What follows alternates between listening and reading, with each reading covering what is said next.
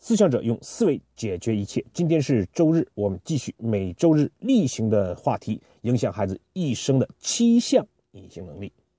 我们先回顾一下上一次与大家分享的七项隐性能力都是什么？有梦想、有担当、想办法、感恩、真诚、安全的意识和健康的心理。通过微信公众号和荔枝电台的回复来看。大家最关注的七项隐性能力是想办法。那么今天我们就从想办法这个能力开始。今天的内容呢，我们还是分为三个部分。第一部分，没有想办法的问题和现象；第二部分呢，是如何让孩子想办法的实施方法；最后一个呢，是老杨对您行动的建议。那我们先来看问题与现象。说到问题呢，咱们先别盯住孩子身上，我们更关注的是在长大之后，我们作为成年人在想办法这件事情上有什么问题和缺陷。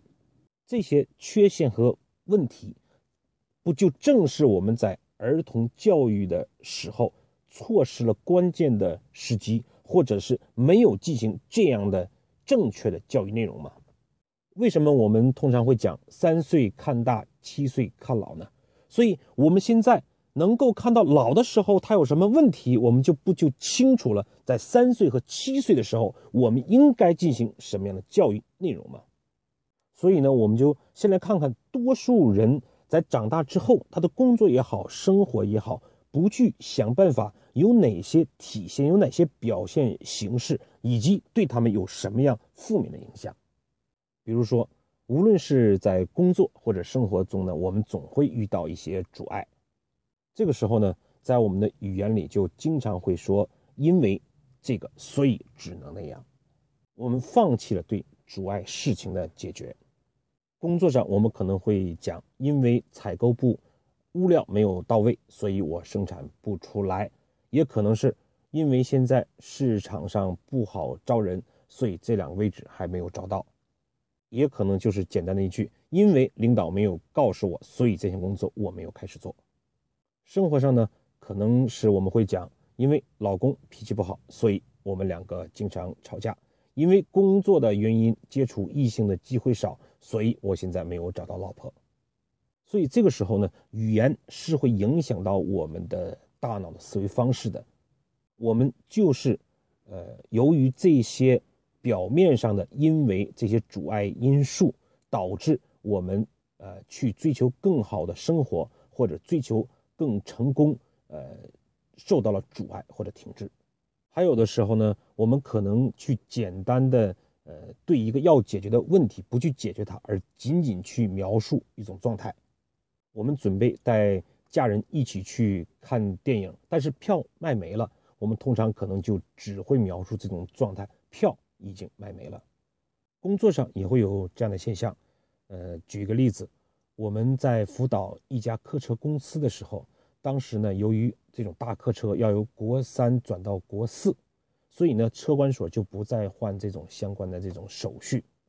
所以，那一个销售人员就在表达他的工作的时候说：“一个大客户订单现在的状态就是国三正在转国四，手续暂时不予办理。”这就是一种销售上的停滞，我们没有去想办法，趁着国三转国四不去办手续这个机会，去讲我们已经一定拿到手的订单，让它更牢靠。在这个时候，怎么样保持跟客户的接触和关注，同时对那些订单我们还没拿到手的，正好趁这个机会去抢别人的订单。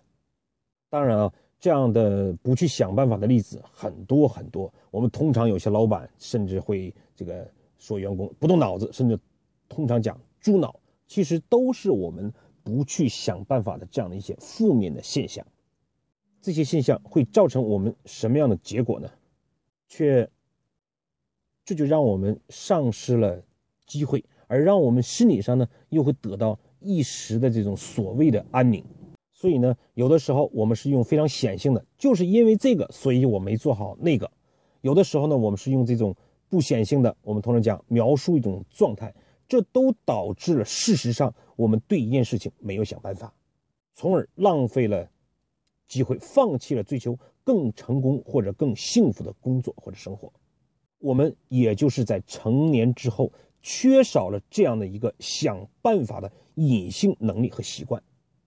这些隐性能力的没有形成，往往就是因为我们在教育孩子上的一些错误的。现象或者问题，比如说孩子摔倒了，那我们出于大人对孩子的爱怜，可能快速的把他抱起来，然后呢去抱怨那块石头，以让孩子能很快的呃不哭，或者让他感觉到被关怀。但是事实上，从那个时候起，我们就已经让孩子懂得了，因为客观，所以我主观就怎么样的一个错误的思维方式。还有可能是孩子呢，通常会问我们很多问题，那么大人呢，呃，可能就会想办法回答这些问题，甚至是很多家长去呃额外的去学习很多东西以回答这个问题。这个时候，事实上就让孩子丧失了独立思考、去想办法的这样的一个呃机会，或者是呃这样的一个方式。还有呢，就是我们往往更关注。孩子懂礼貌，会不会算二十内数的加减法？对事情的这种反应能力等等，导致呢孩子会过多的关注，比如说三十加五等于几？怎么样把钢琴弹得更好？怎么样多背几个英语单词？怎么样多背几句古诗等等？孩子的精力呢就被这些东西牵牵占住了。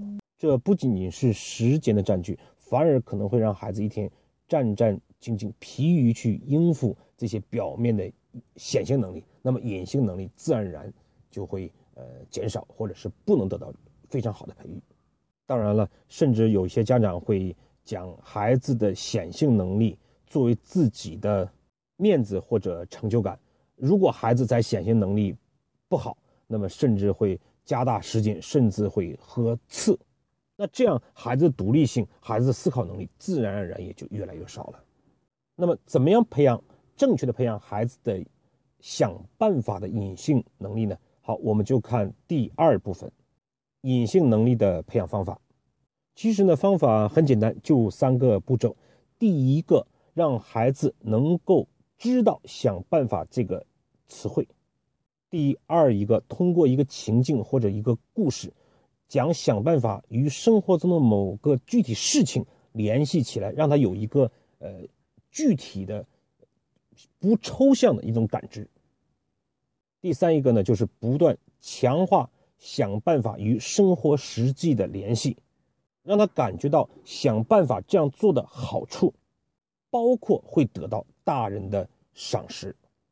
操作上怎么做呢？我就讲一讲我自己的。呃，让孩子去培养想办法这样隐性能力的例子。我呢是带孩子去安阳的殷墟的时候，看到古代人做出来的那些武器、艺术品啊，以及日常用具的时候，我非常感叹商代人的聪明和智慧，也就是他们面对事情想办法的能力。所以在看整个展览的过程之中呢，呃，我的两个孩子。也会觉得哇，这个古代人做的很多事情都很漂亮、很厉害。然后呢，我们就聊到了呃司母戊大方鼎，看到那样的一个呃鼎的展示，我就跟孩子在交流呢。那么，如果我们啊有一头牛，那我们现在希望去吃肉，我们怎么办？那他们就会讲呢，那当然要有锅啊，要有火。接下来呢，我就跟他们交流说，现在那没有锅。怎么办？啊，我们家老二就跟我讲，爸爸，那可以上京东去买。啊，接下来我会跟他交流。事实上，当时古代是没有京东的，也没有这样的工厂去购买去呃交易，那怎么办？他俩这个时候就说，那没有办法了。所以这个时候，事实上我是希望给他们一种情境和故事感。接下来我就会告诉他，其实我们都知道，鼎最早就是用来做煮器的。所以我跟他们讲到，你看商代人那个时候没有京东，古代人也没有我们现在聪明，可是他们想吃肉的时候，他们就想办法去造出了这样的器具鼎，从而让自己的生活更美好，可以吃到肉。我们是不是应该比商代人更聪明呢？当然，跟他们交流的时候，语言可能更儿童化一些。所以呢，我跟他们讲，我说那今天爸爸教给你们一个词，叫想办法。你们不是经常背《三字经》呢？爸爸的《三字经》第一个就只有三个字，叫想办法，一定要记住哦。所以这个时候，我第一个呢是让他们输入了“想办法”这样的一个词语，懂不懂？我们也不需要去解释到底什么叫想办法。那接下来我就讲它与鼎与吃肉联系在一起，这样就为了日后的交流打下了伏笔。如果他们遇见一件事情没有想办法了，那我可能就会提醒，我们去阴虚的时候。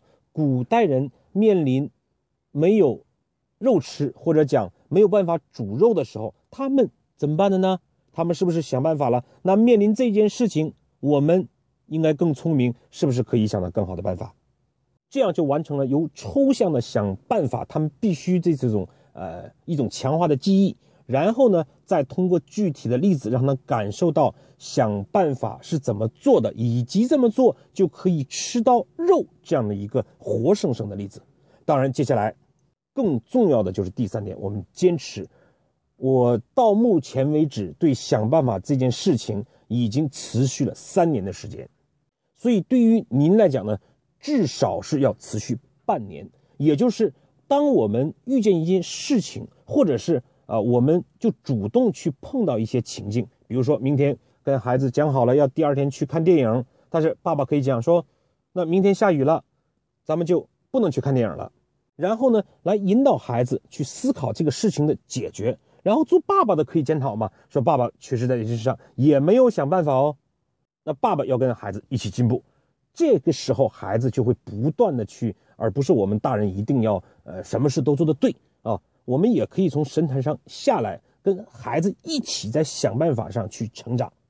最后是老杨对您行动的建议。我们先讲今天的内容，做一个简单的回顾。我们事实上通过第一部分强调了，恰恰是我们在儿童教育的时候忽略了想办法这样一个隐性能力的培养，导致我们在成年之后出现了因为所以或者是只描述状态。而没有去解决的这样一种思维的定式，导致我们成年之后无法追求更好的生活、更大的成功。所以呢，我们就必须要重视我们自己孩子在幼年时代想办法这种隐性能力的培养。怎么去培养呢？其实方法特别简单。第一个就是你先让孩子记住“想办法”这三个字，然后呢，或者同时呢，让他跟一个。具象的事情，一个例子，一个生活，或者是我们去参观一个博物馆，让他感知到想办法的具体内容是什么呢？对我们的工作生活又有什么好处呢？第三一个就是我们一定要坚持，不断的通过生活中的例子，不断的去让孩子去思考这件事情是不是要想办法呢？那件事情要不要想办法呢？慢慢的孩子就会想习呃形成一种习惯，想办法已经成为他。对任何一件事情的一种定式，如果不想办法，他会很难受。行动的建议呢，就是很简单，你去带领孩子去参观一次故宫，或者是跟他去做一个游戏，导入孩子想办法的这样三个字以及具体的例子。好，今天的分享呢，我们就到这里，谢谢各位。